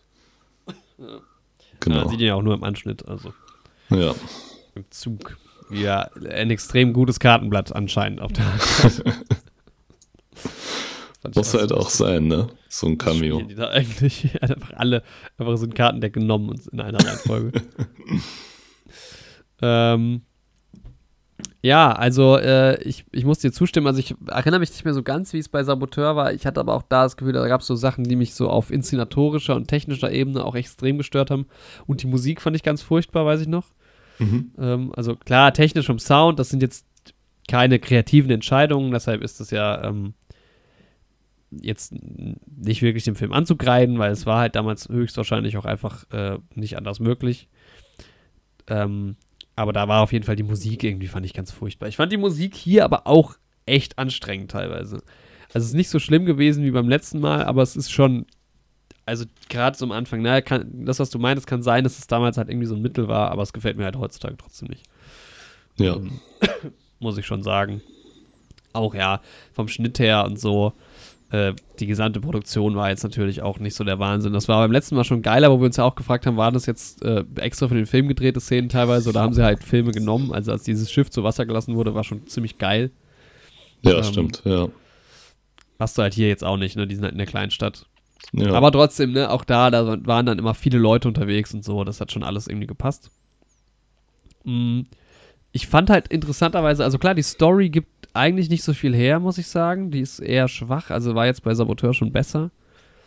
Mhm. Ähm, aber das Drehbuch ist trotzdem sehr gut geschrieben, also gerade mit diesen kleinen Dialogen muss ich dir auch zustimmen. Das hat mir schon sehr viel Spaß gemacht dafür. ja. Äh, und wurde halt echt nicht langweilig, fand ich. Ich Ähm, habe auch ähm, mal zwischen den Synchros wieder geswitcht. äh? Da habe ich auch noch einen kleinen spannenden Side-Fact. Ah, da hattest du doch, da gab es doch diese eine geile Szene beim letzten Mal. Mit was der Zigarette, ne? Was hat er da nochmal gesagt? Irgendwas mit einem Klimmstängel, ne? Ja. Ja, diesmal ist mir so an der Übersetzung gar nichts so Spannendes aufgefallen, aber so ein spannender Hintergrundfakt, dadurch, dass die Filme ne, durch den Zweiten Weltkrieg und alles hin und her ja noch nicht damals in Deutschland liefen und die Ja. Synchronfassung halt erst in den späten 60ern entstanden ist, gibt's halt einfach Synchronsprecher, wie zum Beispiel von ihr, von ähm, Charlotte. Die Ja. Synchronsprecherin von ihr ist halt selbst erst 1946 geboren. Also, Also quasi erst drei Jahre nachdem der Film entstanden ist, so. Das fand ich irgendwie super spannend. spannend. So, ja. Ja, Also die lebt auch noch und sowas, ne? ja. Ja. ja, also Schauspiel fand ich, fand ich, fand ich top irgendwie. Den Cast habe ich auch ähm, gerne gesehen. Von der Regie her mal so, mal so. Also wie gesagt, da gab es, fand ich, Entscheidungen, wo ich mir gedacht habe, das ergibt mal wieder überhaupt keinen Sinn, wie das jetzt gerade zusammengefügt wurde alles. Und dann gab es aber auch wieder ähm, echt charmante Szenen und auch diese Szene, wo die Mutter diesen Fotograf aufhält, weil sie halt alles perfekt haben will und sie, sie will diesen Kuchen backen und sagt, sie kann nur einmal das Ei da reinschlagen und sie wird auf keinen Fall am nächsten Tag nochmal einen Kuchen backen und die, diese beiden Typen, die da zu Besuch sind, komplett verrückt machen. ja, das stimmt. So köstlich, es macht so viel Spaß. genau, ja, wie gesagt, auch die Kamera ab, keine Ahnung. Und deshalb finde ich den Film, also ich bin da als schwankste zwischen einer 5 und einer 6. Ich finde ihn auf jeden Fall irgendwie absurderweise besser als Saboteur, weil der der ist so unaufgeregt, es passiert nicht viel, aber irgendwie funktionieren dann diese kleinen Sachen doch sehr viel besser. Ja, auf jeden ähm, Fall. Ja. Auch wenn ich jetzt nicht ähm, Nägelcount da gesessen habe und es kaum abwarten konnte, bis der Reveal kommt, der große. Deshalb, ja, ich bin so zwischen einer 5 und einer 6. Ich würde ihn jetzt, also, ich glaube, ich kann es alles noch mal ein bisschen besser einordnen, wenn ich, ähm, wenn ich noch mehr Hitchcock-Filme gesehen habe und auch aus der Zeit ein bisschen mehr gesehen habe. Ich würde ihn jetzt aber ja, also in unserer Liste machen wir auch halbe Punkte, deshalb gebe ich einfach mal 5,5. Ja, das ist ja voll in Ordnung. Ja, ja ich glaube, man braucht echt mich zu einer 6 hinreißen lassen sogar. Ein paar mehr Filme so aus der Zeit, um dann wirklich zu sagen, okay, das ist vielleicht sogar wirklich qualitativ viel besser, als was sonst so lief. Das ist halt, das ist halt das klassische Citizen Kane Problem, ne? Also ja. der Film funktioniert halt heute nicht mehr, aber damals genial. Also keine Ahnung. Ja, das ist halt wirklich so der Punkt. Aber das Aber ist ja kann man wie, sich wenn schon man mal über die antun. Effekte bei Star Wars spricht und sich die alte Trilogie anschaut. Die Originaltrilogie und so. Ja. Was halt heute Ja, kein mehr vom Hocker haut, aber damals halt schon super geil war. Ja, wobei das halt so, schon gut altert, Star Wars. Also kommt auch an, welche, welche Remaster und so. ja, Aber, ähm, ja gerade so die handgemachten Sachen und sowas. ja. Das funktioniert ziemlich gut, ja. Ja, das fand ich auch gut, dass die relativ wenig mit CGI jetzt gemacht haben in dem Hitchcock-Film. Ja, hat mir auch gut gefallen, ja. Auch mal wieder richtige Requisiten benutzt und Sehr schön. Hitchcock kann es ja doch noch, ne? War ja er noch, kann es doch noch, ja. Ich hatte Zweifel, aber nee, er hat nochmal einen rausgehauen. Nicht schlecht. ja, dann gibt es ein neue Helden-Rating von, ähm, was haben wir denn da? 5,75? ja, kann man Und mal machen. Im, Im Vergleich zum letzten Film dann doch 0,25 besser, immerhin, ne? Wir steigern uns jetzt. Und auf ähm, Cocktail eine Leiche habe ich extrem viel Bock. Ja, Allein wegen dem Titel. Ich hoffe, Also das wird so ein heißt. Rope. Ja, ich, ich glaube, es ist wirklich Wie ein. Krimi-Dinner stelle ich es mir gerade vor. Ich gucke jetzt mal nach. Und schon mal ein bisschen ein Foreshadowing of a Doubt in, Oh, ähm, clever. in Richtung diesem Film. Wir schauen. Wir werden gleich noch mal kurz einen Spoiler-Teil machen, natürlich, aber Genau. ist ein US-amerikanischer Thriller, aha, der auf dem Theaterstück Party für eine Leiche, oder im Englischen auch Rope, ähm, basiert, von Patrick Hamilton. Es, er gilt als einer von Hitchcock experimentellsten Werken, da als Kammerspiel mit wenigen Figuren ausschließlich in derselben Kulisse einer Wohnung scheinbar ohne Schnitt gedreht wird. Oh. Ja, genial, ey. Oh. Da habe ich ja richtig Bock drauf. Ja, Mann, dann geht's richtig los. Da habe ich ja richtig Lust drauf. Mega geil. Boah, das passt doch vielleicht auch fast schon zu Weihnachten. Ich habe mir auch die gar nicht so ein weihnachtliches Setting vorgestellt. Mann. er weißt du, dass die den Vornamen weiterdrehen? Ja? Ja, was kompletter Quatsch ist, weil das ist einfach die Geschichte. Also, ich glaube, der Film heißt halt auch so, der Vorname 2. Aha, Und das ist ja jetzt, das war ja das dritte Remake oder das zweite Remake, den Film gibt es ja schon dreimal. aha. Und ich finde es ja okay, mit den Charakteren halt was zu machen und mit dieser Konstellation. Dann nennt es doch nicht der Vorname 2. Also, dann Ja. nennt, also Echt so. ma- mach halt einen neuen Film mit den gleichen Leuten. Keine Ja. Ahnung. Ich meine, wenn die Charaktere von der Chemie gut funktionieren und sowas. Das ist aber auch Ja. einer dieser Filme, der auch auf so einer französischen Vorlage basiert, ne? Ja, quasi- oder die italienische. Eine war zuerst, ich weiß nicht genau welche. Ja, genau wie dieser Contra jetzt irgendwie. Auch mit Christoph Maria Herbst. Ah ja, das wusste ich nicht. Da ist es auch so, dass der, glaube ich, ursprünglich auf einem französischen Film basiert. Hm. Das ist das mit der Uni, ne? Wo Ja, er genau. diesen spielt, ja. Ja, Jo, ja, Rope nur 80 Minuten lang, krass. verrückt. Ich hoffe, das ist auch der nächste. Sonst machen wir jetzt die Leute voll scharf drauf. Aber es wird eh, ist eh ist ein halbes Jahr. Ja, wird noch ein bisschen dauern, Leute. Das Ding ist halt, der Januar ist auch schon wieder vollgepackt. Aber ich hätte Bock, das Anfang des Jahres zu machen trotzdem. Ja, Mann. Ja, wir kriegen das bestimmt mal hin. Ja, sehr cool. Ich will auch anfangen, The Office zu schauen, apropos Stromberg. Das Original oder auch das Remake? Äh, nee, das ähm, US-amerikanische Remake. Und dann will ich auch die britische Version schauen und dann will ich einen internen Konflikt haben, was ich besser finde. Ja, ich glaube, die britische ist, ist abgefahren. Also ich glaube, das ist nicht für jeden was, was ich so gehört habe. Ja, Mann, aber dieser britische Humor ist eigentlich ganz cool. Ja. Aber mit Steve Carell ist halt auch stark. Ja, es ist halt so popkulturell irgendwie so ein Klassiker auch, ne? Ja, Mann. Und das ist halt, das will ich halt verstehen, aber es gibt's halt nirgends. Ja, schade, stimmt. Ich wollte gerade fragen. Ja, Mann, aber vielleicht kaufe ich es mir mal. Mhm. Ja, bist du bereit, nochmal über den Inhalt zu sprechen? Ja, Mann, wir gehen schön ins Spoiler-Teil rein. Achtung, Spoiler für Im Schatten des Zweifels. Ja. Stimmt, der Dutch Hast wird gehört? Oma, verwendet. Vielleicht Spoiler für Im Schatten des Zweifels. Äh, ähm, vielleicht ist die Kamera doch nicht so schlecht, wie ich es aufgeschrieben habe. Nee. Wieso? Weiß nicht. Habe ich nicht mehr im Kopf. Aber ich habe ja, hab mich ja zu sechs hinreißen lassen, also das ist der halbe Punkt. Genau. Ähm, was mir aufgefallen ist noch, äh, gehört jetzt gar nicht zum Spoiler-Teil, aber ich fand diesen ähm, Jack Graham, also Mhm. McDonald Carey, der sieht ein bisschen aus wie Nicolas Cage. ja, Mann. Also in einem Remake. Ja, Mann. mal holen. Weißt du, was ich gerne mal hätte? Nicolas Cage in einem Christopher Nolan-Film. Boah. Manchmal liefert der ab, muss man sagen. Ja, ich finde ihn auch nicht immer so schwach. Der ist halt voll das Meme geworden, ne? Naja, Aber ich manche, finde, manche, manchmal ist schon scheiße dabei. ja, es kommt halt drauf an, auch wie ernst die Filme sich halt auch selbst nehmen und sowas, ne? Ja, das stimmt. Also ich finde gerade in diesen Abenteuerfilmen irgendwie finde ich ihn schon ganz cool, so. Ja.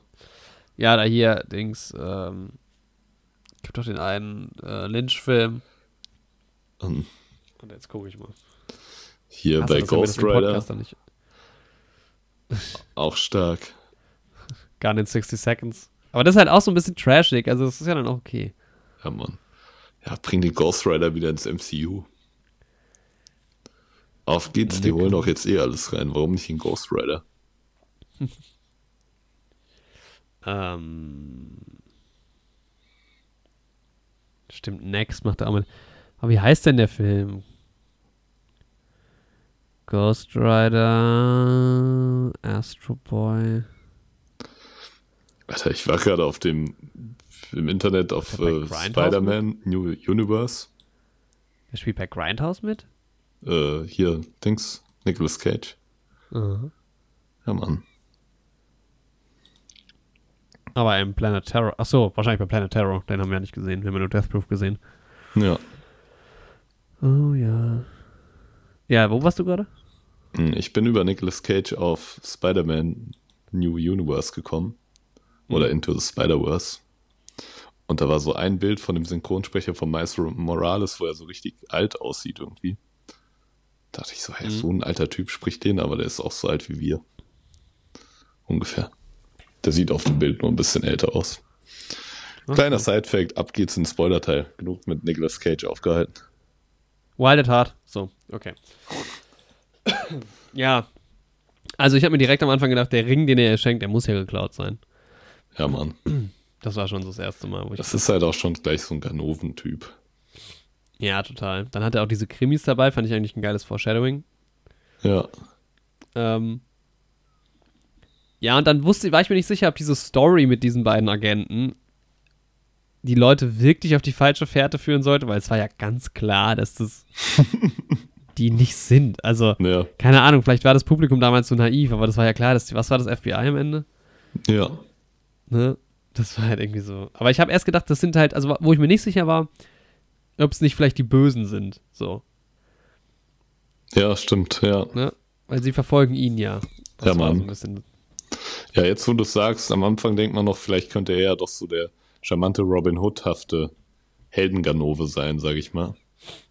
ja, genau. Und das FBI wird dann eher so als Antagonist präsentiert. Ja. Ey, es gab schon geil inszenierte Szenen, muss man sagen.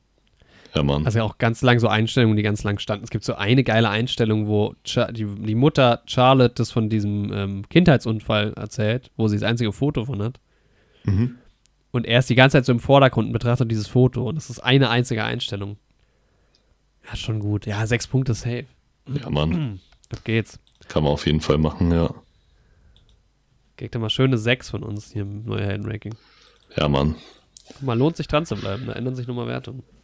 Mann. Auf IMDb hat er eine 7,8, ne? 7,8, ja, und 94er Metascore. Ziemlich stark. Und wenn die Leute den gut finden, dann finde ich den auch gut, so. Ja, echt so.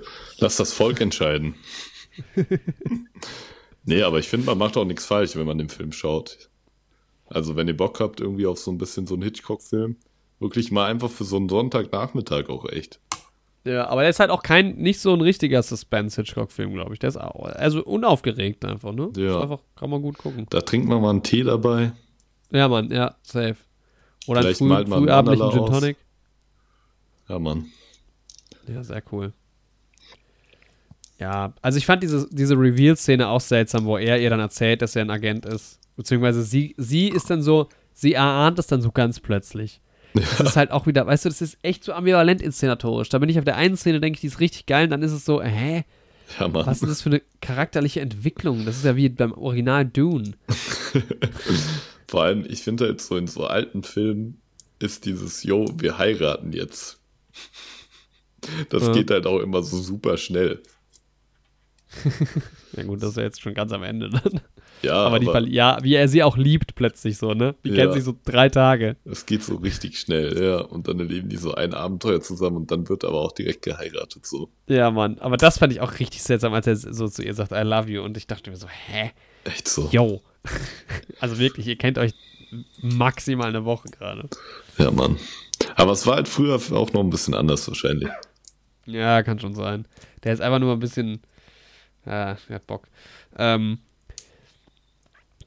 Äh, ja, ich habe dann nämlich zwischendurch, habe ich dann gedacht, also es wird ja dann relativ schnell erklärt, er ist halt dann doch der Mörder oder sie kommt auch dahinter mit den Zeitungsartikeln und so. Das war dann aber auch alles, ja, obviously. Also entweder super lame jetzt oder, was ich dann noch mir erhofft hatte, vielleicht ist er nämlich doch nicht der Mörder. Vielleicht wird man einfach voll Kanne auf eine falsche Pferde geführt. Der wird halt auch geframed. Ja, Mann. So wie Roger Rabbit. Ja, Mann. Who framed him? Jorik. Who framed Ja. Roger Rabbit? Alter, who framed den Saboteur? Oho, der wurde halt wirklich Ähm, geframed. Der wurde echt geframed. Das war hart. hammerhart. Ja. Ja, und hier war es halt nicht so, ne? Er ist halt auch. Er ist es halt einfach. Und dann aber auch so diese Situation, ja, der andere ist jetzt, äh, den haben sie gefasst, aber er ist in Rotorblätter ge- gerannt auf dem Flughafen. Der schade, dass kein Tarantino-Film war. Was? Hä? Da hätte man das noch schön inszeniert, wie er in die Rotorenblätter gelaufen ist. Das war aber auch so. Was ist denn mit Show, Don't Tell? Ja, Mann. Ach so, die, die Situation hat sich aufgelöst. Aber dann fand ich es wenigstens spannend, dass sich so diese, diese Situation zwischen Charlotte und Charlie halt doch nochmal richtig. Es eskaliert halt komplett. Er will sie halt umbringen. Das ist Ja, halt auch so. Vollkommen crazy. Und dann, Alter, Hank, Hanky, nee, wie heißt er? Herbie. Herbie. Alter, Herbie saves the day mal wieder. Wo Ja, er Mann. wieder zum, zum Vater gehen will, über Mord reden und dann macht er schön die Tür auf. Richtig Ja, nice, Alter. So wird auch so ein Comic Relief auch mal gut eingesetzt. Ja. Mann. Ja, es war halt schon spannend, aber irgendwie nicht spannend gemacht. Auch, dass sie dann unbedingt nicht will, dass sie mit ihm mitfährt und so. Und das war alles so Ja, das ist ein bisschen seltsam so. ein bisschen seltsam, ja. Aber irgendwie der Humor hat schon gesessen, auch wo sie in der Bank und sowas waren beim Vater, ne? Ist ja auch noch die Szene, das fand ich auch witzig so. Aber es ist interessant, weil es auch da schon so ein bisschen Foreshadowing gibt. Er lernt ja dann diese Witwe kennen irgendwie und der hat ja auch krass was gegen diese Witwen, die halt ähm, sich einfach des, dem Geld, des Geldes bedienen von Ja, ihren verstorbenen Männern, Ja, die er ja umgebracht hat. Ja, es gibt viele so, so Punkte, wo man schon, wenn man es beim zweiten Mal guckt, vielleicht denkt, ah ja, okay. Ich habe auch gesehen, irgendwie bei meiner Recherche, dass es so, ein, so eine Oper gibt aus dem, aus dem 19. Jahrhundert, der lustige Witwenmörder, die wohl auch als Ja. Inspiration gedient haben kann für den Film. Ah ja. Die lustige Witwenparty. Na, du mal. Ähm, ja, es ist halt auch so eine, es gibt ja auch diesen Punkt, wo sie dann auf dieser Treppe stürzt, wo ich mir so denke, was ist denn das für ein Mordversuch? Ja, Aber Mann. auch geil so im, weil die reden ja die ganze Zeit drüber, wie kann man jemanden um, unbemerkt umbringen. Herbie und der Vater. Ja, Mann. Und dann versucht er es halt. Und dann macht er so diese Treppenstufe locker, wo ich mir so denke, ja, yo, Phil Dunphy fällt jede Episode Modern Family über diese Treppenstufe. Echt so. Und den hat es auch nie erwischt. Nee. Oh, ich habe Aber immer noch nicht ja. die letzte Staffel geschaut. Ja, ich bin jetzt in der siebten gerade. Na, aber die Aber letzte noch hast du auch kenn noch ich's. nicht gesehen, ne? Nee, ich glaube, ich, ich glaube acht, neun, zehn kenne ich auf jeden Fall nicht mehr. Ah, Elf okay. auch nicht. Ich denke, in der Ähm. letzten Folge repariert er die auf jeden Fall nochmal. Das wäre cool. Also sowas erhoffe ich mir halt. Ja, es geht halt manchmal auch so ein bisschen unter, dann kommt sie doch nochmal. Das Ja, Mann. wieder bei der ersten wurde es ja richtig überstrapaziert. Ja, Mann. Also in der ersten ist es wirklich jede Folge. Ähm, ja, ey, manche Szenen hören auch gerade am Ende irgendwie, am Ende hat man so ein bisschen das Gefühl, vielleicht ist auch der Film ausgegangen. Also da wird so richtig schnell erzählt teilweise. die Ja, da ist manchmal mitten im Satz ist man plötzlich woanders. Das ist echt strange. Naja. Ja, was sagst du zum Ende? Ja. Für die Zeit würde ich auch wieder sagen. Diplomatisch gelöst. Ja. fahren halt im Zug, er will sie umbringen. Ja, jetzt ist er halt auch rausgefahren. Wo ich mir Ja. gedacht habe, ja, und was macht sie denn jetzt? Sie ist ja im Zug. Ja, echt so. War halt auch wieder so ein bisschen wie bei Saboteure, ne?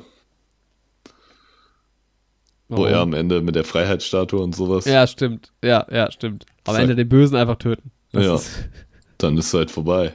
Ciao. ja. Ja, aber ist Ja, doch besser aber- so. Also man sieht ja beispielsweise bei Batman und Joker und sowas passiert, wenn man den Bösen nicht tötet am Ende so. ja. Das war mein Plädoyer für Selbstjustiz, die in jedem Fall ausgeführt werden sollte. Nein, War ja ein Unfall. ja. Kann ja mal passieren. Ja, Züge können auch gefährlich sein. Aber dass sie halt auch einfach dann losfährt irgendwie noch. Warum geht sie überhaupt mit rein? Das war auch alles so eindeutig, dass sie, dass sie dann im Zug drin ist. Also ich weiß nicht, der Film ist irgendwie, ich weiß nicht. Mann. Manchmal macht er es sich wirklich zu einfach, aber Hitchcock wird ja auch nicht als bester Autor der Welt. Äh, er hat es auch gar nicht geschrieben. Betitelt. Hat es ja nur inszeniert. Naja. Ja. Keine Ahnung. War schon cool. Es ist aber jetzt auch nicht kein Film, den ich unbedingt nochmal sehen müsste, glaube ich. Nee.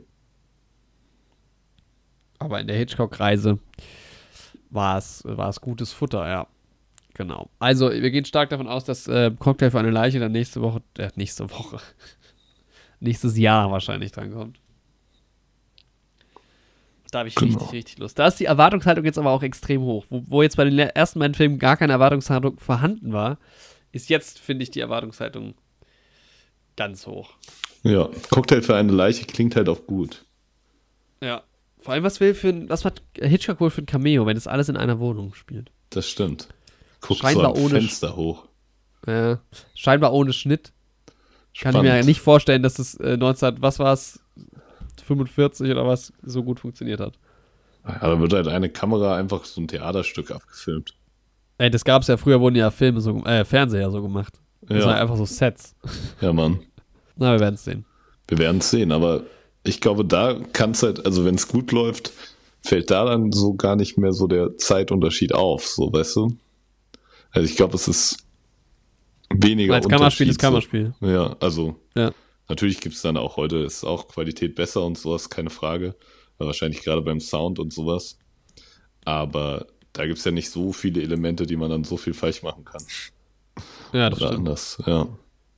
Ich bin gespannt. Also, ich will mir nichts darüber vor, äh, vorher durchlesen, aber Cocktail für eine Leiche könnte auch so ein Whodunit irgendwie werden. Oder? Ja, Mann, genau, das denke ich mir halt auch, ja. Da habe ich ja mega Bock drauf. Das Ja. Mann. Ja, sehr schön. Okay. Sehr schön. Ja, das war unsere flotte Hitchcock-Aufnahme. Vielleicht die 103. oder die 104. Folge. Ja. Genau. Nächste Woche wird es auch noch mal ein bisschen spooky. Oder war schon letzte Woche.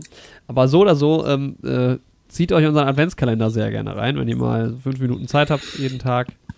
Ähm, Da kann man richtig gut da- den Tag starten damit oder den Tag damit ausklingen lassen. ja, genau. Oder mittendrin. Ich weiß Immer jetzt gar nicht, wann die Folgen kommen. Ja, müssen ja schon morgens immer online gehen, auf jeden Fall. Ja. Genau.